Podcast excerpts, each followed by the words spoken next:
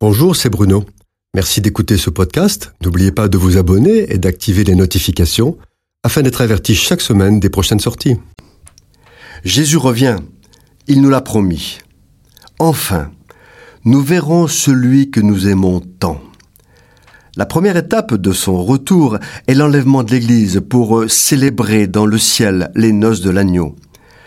Nous savons qu'au moment de l'enlèvement correspond deux événements la résurrection des morts qui ont confessé le nom de Jésus jusqu'à la fin de leur vie, puis l'enlèvement avec eux des témoins de Jésus-Christ encore vivants sur terre. Cela se fera par la puissance de Dieu qui en un instant transforme la poussière des corps morts et la misère des corps vivants en corps de ressuscités, des corps glorieux, destinés à la vie éternelle. Comment sera ce corps glorieux après la résurrection?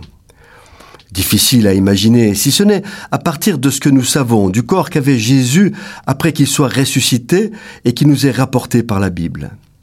Lorsque le tombeau est ouvert, l'enveloppe charnelle du Christ a disparu. Qu'est devenu ce corps qui, trois jours après la mort, commençait déjà à se décomposer? Ce que l'on sait, c'est que Jésus rencontre ses disciples avec un nouveau corps qui n'a plus grand-chose à voir avec le premier. C'est un corps ressuscité qui est très vraisemblablement identique à celui que nous aurons lorsque nous irons à la rencontre de Jésus dans les cieux. Les textes du Nouveau Testament permettent d'en identifier quelques caractéristiques. Il est fait de chair et d'os, mais il apparaît et disparaît spontanément d'un endroit à l'autre. Jésus n'est pas reconnu par ses proches.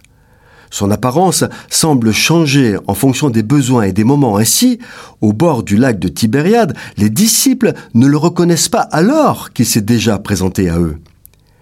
Il se souvient de tout et de tous, ainsi que des noms de chacun. Les marques des clous sont toujours visibles, ce qui ne veut pas dire que notre corps de ressuscité conservera les infirmités du corps mortel. Jésus marche avec les disciples d'Emmaüs. Il parle, il mange, il s'assoit, fait cuire les aliments. Il agit sur la matérialité et fait encore des miracles. Dans le ciel, nous ne serons certainement pas des purs esprits, mais nous aurons ce corps de ressuscité si étonnant.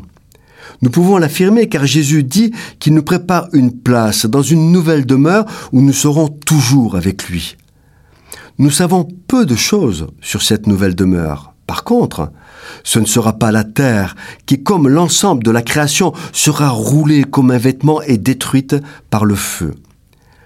Les scientifiques savent que la Terre n'est pas éternelle et que forcément un jour elle sera détruite comme déjà de nombreux corps célestes le sont.